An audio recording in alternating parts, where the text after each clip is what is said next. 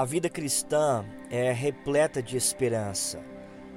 A verdade é que o Evangelho de Cristo Jesus não é um evangelho moralista circunstancial que pensa apenas em resolver os problemas e os dilemas da vida presente, mas o Evangelho de Cristo é um Evangelho que traz esperança futura, esperança hoje, mas também segurança para o nosso futuro, esperança por vir a verdade é que o Evangelho de Cristo, a vida cristã, a vida com o nosso Senhor Jesus, que venceu por nós na cruz, é uma vida repleta de esperança. E eu gostaria, portanto, nesse momento de falar para você que me escuta três aspectos práticos da esperança cristã. Três aspectos práticos da esperança cristã. Primeiro aspecto, você encontra esperança na leitura das Escrituras Sagradas. Quanto mais o cristão conhece a palavra de Deus, mais ele terá percepção social neste tempo de pandemia.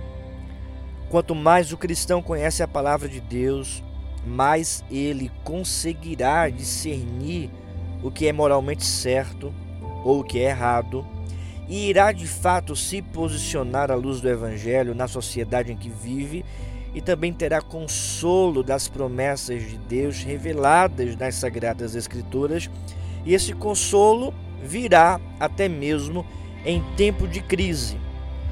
Portanto, quando lemos a palavra de Deus, nós estamos ouvindo a voz do Senhor. E nessa voz nós encontramos esperança não somente para a vida presente, para a nossa situação atual, mas esperança e segurança também para o nosso futuro.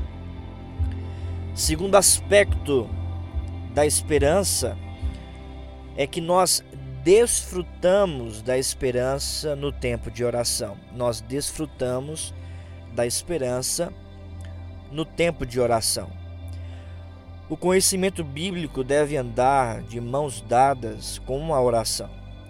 A ponte, meu querido irmão, entre o entendimento e a prática é a oração, que certamente conduzirá você e todo cristão numa vida de piedade e intimidade com o Senhor.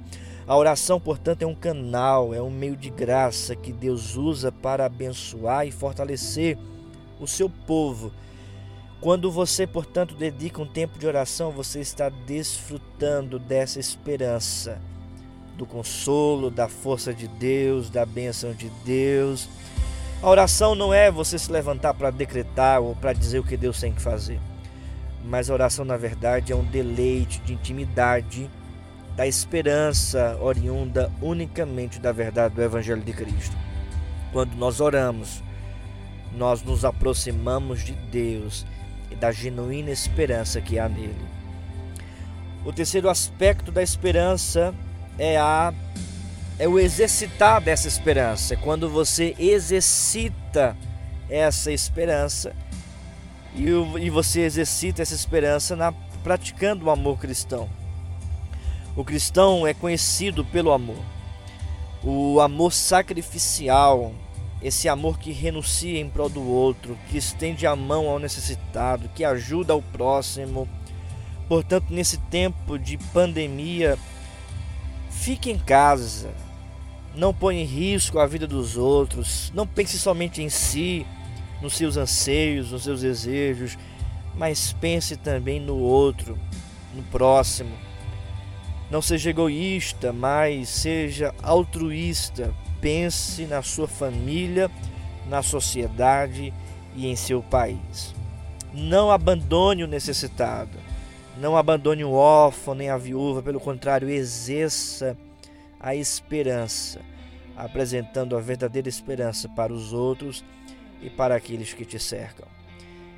Estes são os aspectos práticos, dinâmicos da esperança cristã. Que Deus te abençoe que você possa meditar e compartilhar essas palavras.